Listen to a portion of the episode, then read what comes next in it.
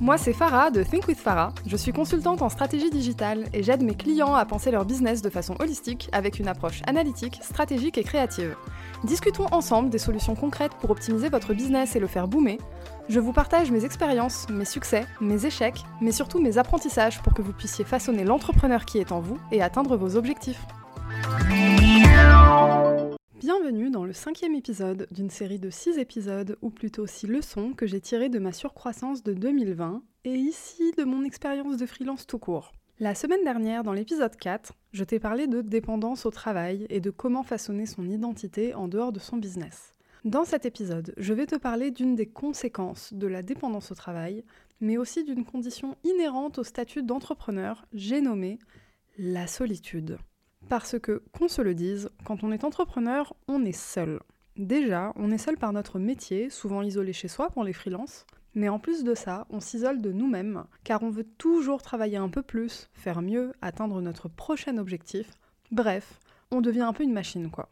Tiens, tiens, ça te rappelle pas mon épisode de la semaine dernière, ça? Et moi, personnellement, j'ai vécu deux dépressions depuis le début de ma carrière. Elle n'avait en soi pas de lien direct avec ma carrière, mais je me suis rendu compte avec le temps que quand même, ça y avait pas mal contribué du fait de la solitude très précisément. Mais en réalité, je me dis que si on m'avait préparé à cette réalité-là, bah j'aurais peut-être pas autant morflé en fait. Et j'en suis certaine d'ailleurs, car rien ni personne ne nous prépare correctement aux coulisses de l'entrepreneuriat. Et la solitude, c'est d'autant plus un sujet important que c'est maintenant un sujet d'actualité pour tout le monde. Ben, je j'ai pas besoin de vous rappeler l'année qu'on vient de passer. Hein. On va arrêter de se le répéter parce que je pense qu'on l'entend suffisamment à la télé. Mais il s'est quand même passé quelque chose de bien. C'est que certes, comme tout le monde, j'ai vécu la solitude cette année. Mais en fait, je me rends compte que je l'ai mieux vécu que beaucoup de personnes. Et avec du recul, je me dis que c'est lié en fait aux dépressions que moi j'ai vécues il y a quelques années et où j'ai été confrontée à cette solitude il y a quelques années justement. Parce que je suis digital nomade, je suis freelance, je travaille seule, et je travaille à distance en fait. Mes clients, je ne les vois pas. Très récemment, j'ai Balkis, mon alternante, qui a rejoint mon équipe, mais c'est très récent en fait. Sinon, depuis le début de ma carrière, j'ai travaillé seule. Euh, quand je travaillais avec d'autres équipes, elles étaient sur d'autres continents, à l'autre bout du monde, enfin bref. J'ai toujours été seule devant mon ordinateur. Du coup, mes dépressions d'il y a quelques années m'ont confrontée à ça et j'ai dû trouver des solutions. Ce qui fait que cette année, en fait, je suis entrée dans cette période un peu compliquée, bien armée. Ce qui fait qu'aujourd'hui, au niveau de ma santé mentale, je tiens le coup, ça va. Alors je dis pas que c'est facile tous les jours, hein, mais ça va. Du coup, ce que j'aimerais aujourd'hui, en fait, c'est vous transmettre un peu les enseignements que j'ai tirés de cette période un peu sombre de ma vie, parce que je me suis rendu compte que ça concernait vraiment beaucoup d'entrepreneurs. Et je suis vraiment super contente de voir de plus en plus d'entrepreneurs partager leurs états d'âme, partager la réalité et les coulisses de l'entrepreneuriat, parce qu'on en a vraiment besoin. Il y a de plus en plus de personnes aujourd'hui qui se lancent dans l'entrepreneuriat, qui se lancent en freelance, qui montent leur business, et c'est si important de représenter la vérité. Parce que oui, il y a tout le côté bling bling et excitant et épanouissant et c'est génial.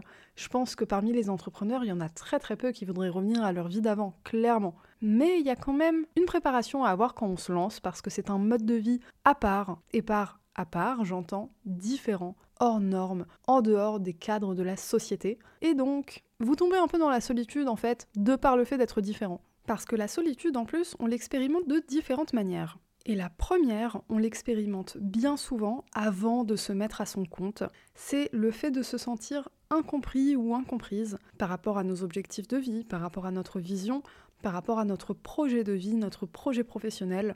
Bref, vous parlez à des gens qui ne voient pas ce que vous voyez dans votre tête. Et là, si vous avez été habitué à avoir la validation de vos proches depuis le début, parce que vous aviez un parcours un peu classique, voilà, diplôme, CDI, etc., d'un coup, cette validation que vous aviez depuis le début, vous ne l'avez plus. C'est normal que ce soit un peu déroutant, surtout quand ce sont nos proches. On a envie que nos proches nous soutiennent et nous comprennent, c'est quelque chose de totalement naturel. Maintenant, vous avez entendu, j'ai dit on a envie, pas on a besoin. Parce qu'en réalité, on n'en a pas besoin. Mais ça, le temps que ça monte au cerveau, il peut se passer quelques mois, voire quelques années.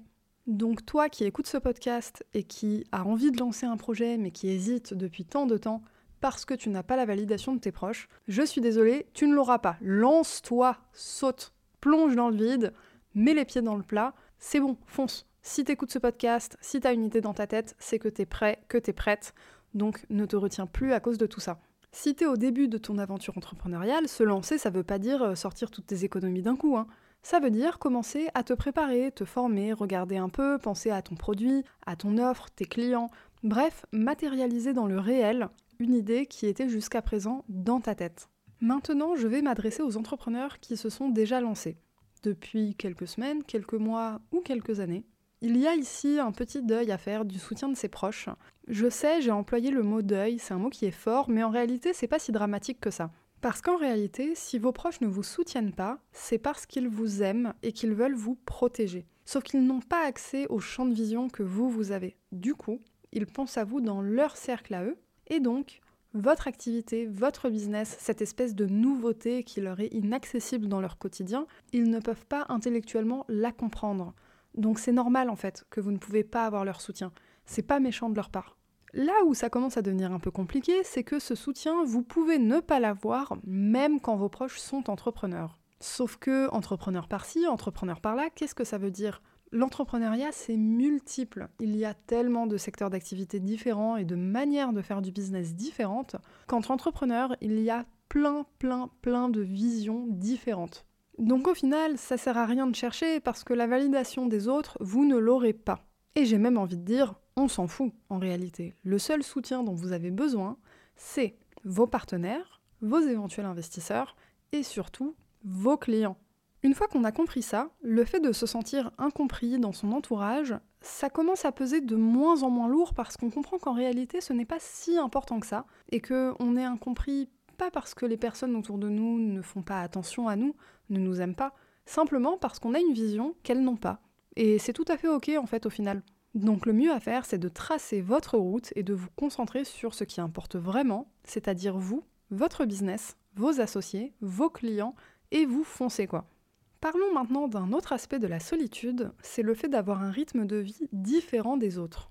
Vos amis salariés ont souvent, pour la plupart, un rythme de vie assez organisé, avec un travail en 35 heures, généralement de 9h à 5 h etc.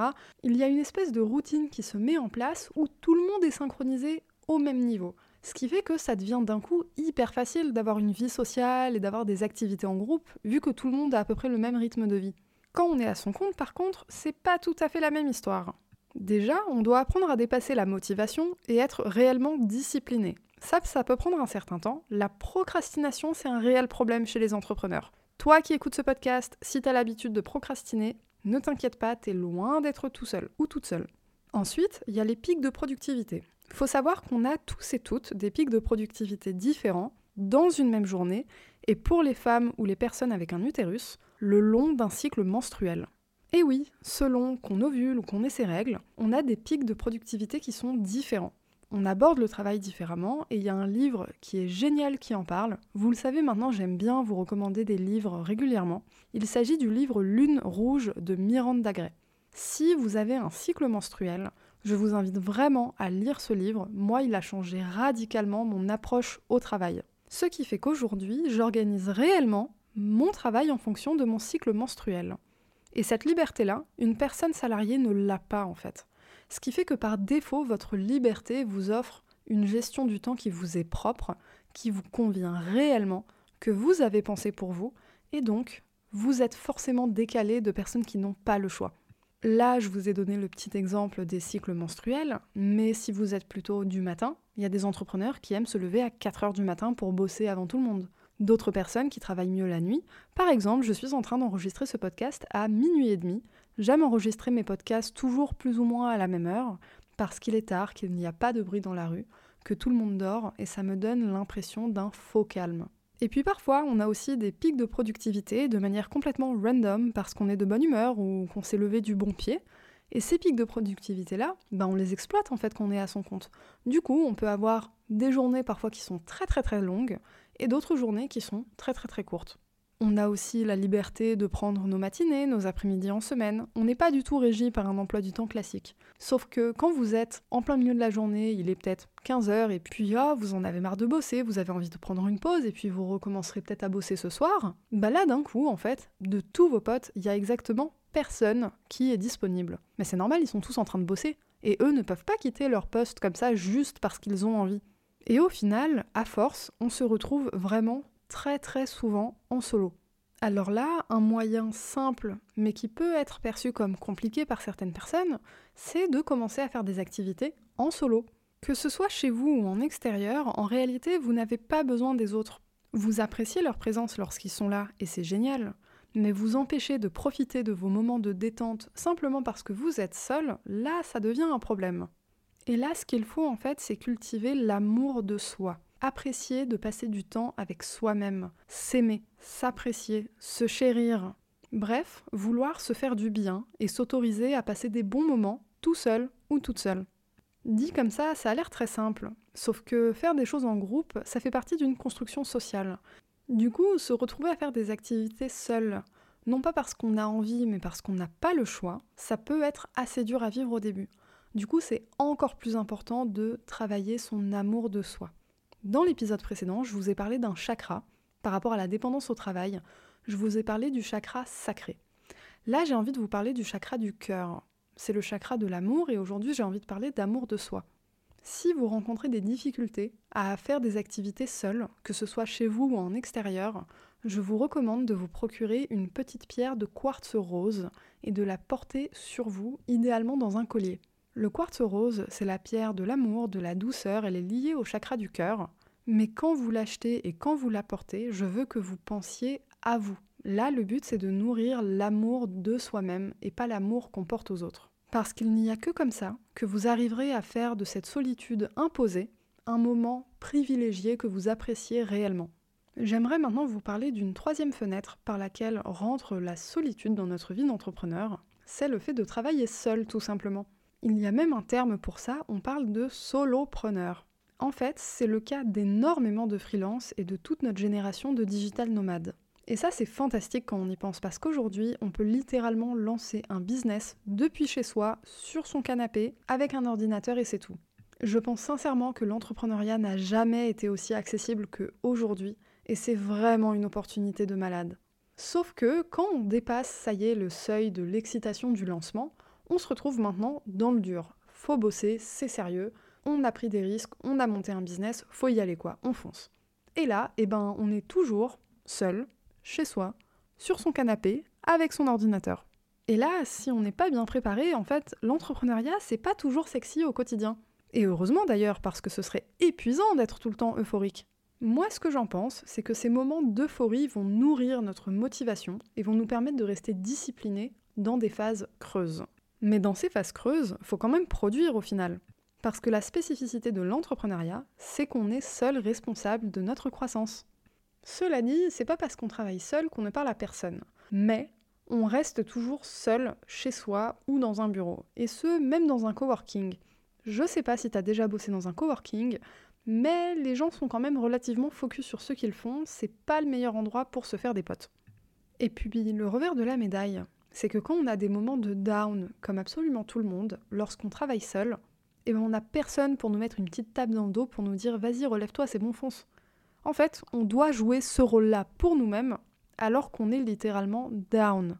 Et là, ça devient vraiment difficile de nourrir cette énergie lorsqu'on est tout seul, parce que quand on est seul, on est aussi seul dans nos pensées. Et si on ne les conscientise pas, on peut vite se noyer dans des pensées limitantes et négatives, et on ne développe pas cette discipline qui nous permet de nous auto-relever la tête lorsqu'on en a besoin.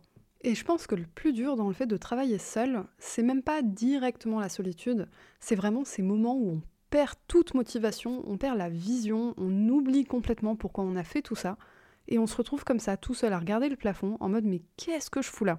Et là, l'entourage, ça devient réellement primordial. Vous avez besoin de vous entourer de personnes motivantes, entrepreneurs ou pas d'ailleurs, mais des personnes qui sauront vous redonner cette pêche, cette niaque qui a fait que vous vous êtes lancé. J'aimerais maintenant vous parler de la dernière manière dont on expérimente la solitude. C'est le fait d'être digital nomade. Un digital nomade, qu'est-ce que c'est? Eh bien en fait c'est quelqu'un qui peut travailler de n'importe où dans le monde, incluant chez soi bien sûr, mais qui prend la liberté de temps en temps de quitter son chez soi pour aller travailler au bout du monde, que ce soit pour deux semaines, pour deux mois, pour deux ans ou plus.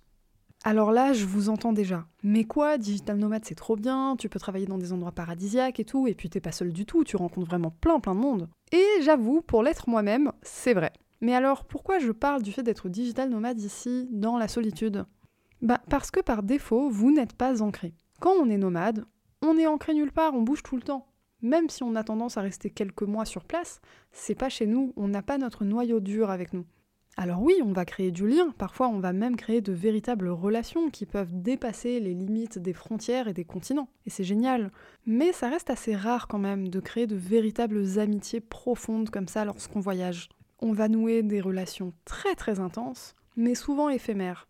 Et il n'y a vraiment rien de mal à ça. Si vous n'avez jamais voyagé seul, je vous encourage vraiment à le faire, parce que ce sont des expériences humaines incroyables et enrichissantes.